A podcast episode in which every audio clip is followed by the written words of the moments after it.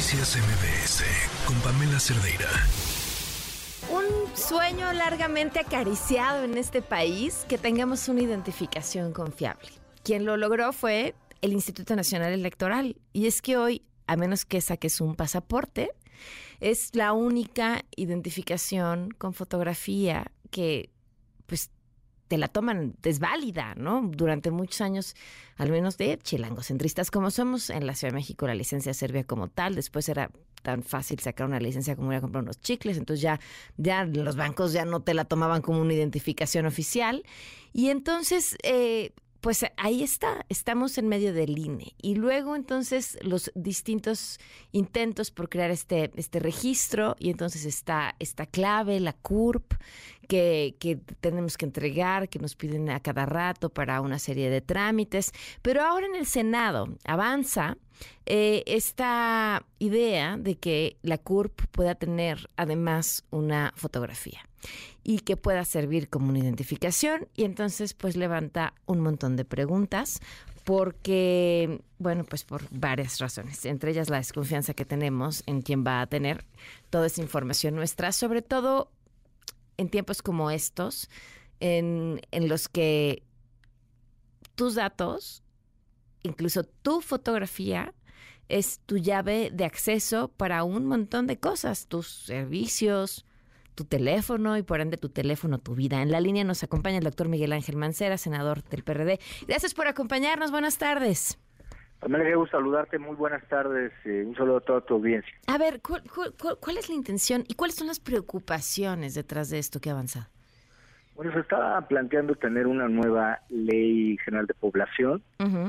eh, lo decíamos en el análisis de comisiones que nos parece algo que es correcto porque pues las leyes se tienen que actualizar y tienen que responder a exigencias eh, de desarrollo, de, de progreso y de avance de las propias instituciones en la regulación eh, de las relaciones con las personas, pero en este caso concreto que estás eh, planteando viene el capítulo correspondiente a CURP y se agrega la exigencia de que cuente con fotografía y por supuesto con datos biométricos. Entonces, eh, lo que se discutió y lo que planteamos nosotros es que la constitución, Pamela, cuando tú vas a pedir información eh, que es una información eh, personal, de identidad de cualquier persona, cuando se van a tener esa información privada, tiene que hacerse con estricto apego a la ley. La Constitución lo refiere, digamos que para cualquier base de datos.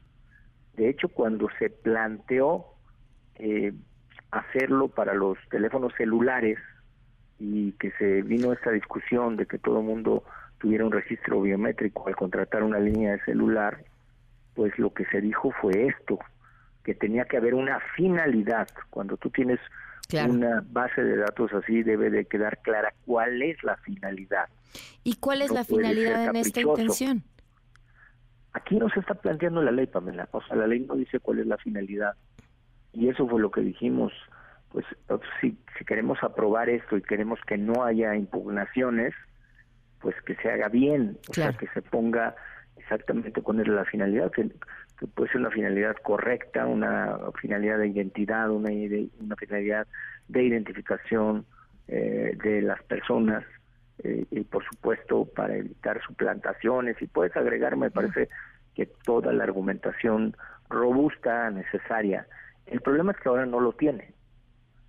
Entonces, desde nuestro punto de vista, no está cumpliendo con la ley, no está cumpliendo con el mandato constitucional y por lo tanto, pues no hizo. Bueno, y además hoy hay un montón, habría un montón de temas que arreglar con lo, con lo, con lo que ya tenemos, ¿no? La gente que tiene problemas con su CURP, es más, nos han contado aquí historias de verdadero terror de tratar de arreglar uno de sus datos. No quiero imaginarme lo que sería operativamente agregar datos biométricos a una base que estaría en manos de, ¿quién? Eh, la Secretaría de Gobernación, ¿no? de la Secretaría de Gobernación y, son los candados que todavía tampoco están ahí en la ley. Lo dijimos, se tienen que tiene que ser dado que ya va a manejar este tema tan sensible. Debemos de conocer también la opinión de del propio INAI para poner los candados necesarios, tanto de sanciones a quien vulnere como de accesos, como de registro. Entonces, todo eso es de lo que desde nuestro punto de vista todavía falta, porque no solo es agregar la mención de la CUR, tendrá fotografía, tendrá datos biométricos, este, no entendemos esa obligación, que no está blindado todavía. Eh,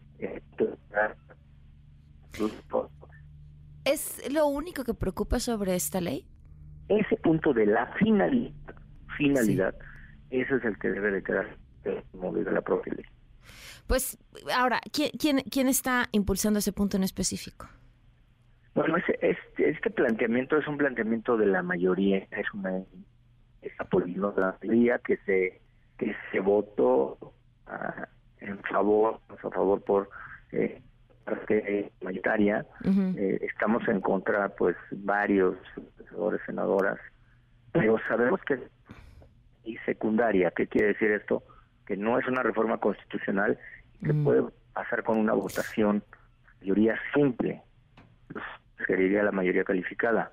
Pero nosotros también, que ser así, pues obviamente vamos a recurrir a una acción de inconstitucionalidad porque no estamos de acuerdo cómo se está dejando eh, en ese Pamela, que ayer se hizo el compromiso de que se iba a revisar y que se iban a incorporar varias de las observaciones. Esperemos que sea así para cuando llegue al Pleno. ¿Sabemos Porque tiene llega otro al Pleno? problema que también apuntamos. Mira, con todo que la implementación de biométricos y demás, cuando llegas a a los recursos, porque pues uno puede querer hacer muchas cosas en una ley, pero si ahí no se anota que debe claro no van a suceder. recursos lo que dice es eh, que lo se esto que ya se tiene. Claro. Pues viene otro punto que me parece muy, muy importante que es el de los migrantes donde es obligación de darle alimentación, de darles, eh, brindar atención, eh, por supuesto, social y de brindar el lugar donde no haya hacinamiento y donde eh, en condiciones como debe ser, eh, a los derechos humanos. Pero todo eso que tiene la ley, con el mismo recurso, no vemos cómo. sí, eso, exacto, muy bonita su ley, pero pues, si no le dan la eso no va a suceder nunca. Pues no, porque es, es casi casi la canción aquella, ahí te dejo esos dos pesos, ¿no? Claro. Eh, claro. Es un poco difícil. O sea, sí, podrán estar en la ley, pero si no viene el recurso y si no se dice ahí el Congreso dotará de los recursos necesarios, entonces cuando ponen esa leyenda de con el presupuesto ya autorizado, sabemos que no va a funcionar. Claro. Una duda, ¿cuándo, ¿cuándo llegará al Pleno? ¿Sabemos? Sí. Cric, cric. Se nos había estado cortando la llamada. Bueno, vamos a una pausa, a ver si tenemos mejor... ¿Ahí está? A ver, es que, híjole, demonios con las llamadas. Ahí está. Bueno, bueno, perdón, perdón. ya, se cortaba. La pregunta era, ¿cuándo llegará al Pleno? Eh, pues muy probable la próxima semana, Ok. dependiendo de, del curso que le dé ya la comisión, con Comisiones Unidas, entonces pues vamos a ver. Eh, Perfecto. muy probable la próxima semana. Pues estamos al tanto. Gracias por habernos acompañado. Noticias MBS con Pamela Cerdeira.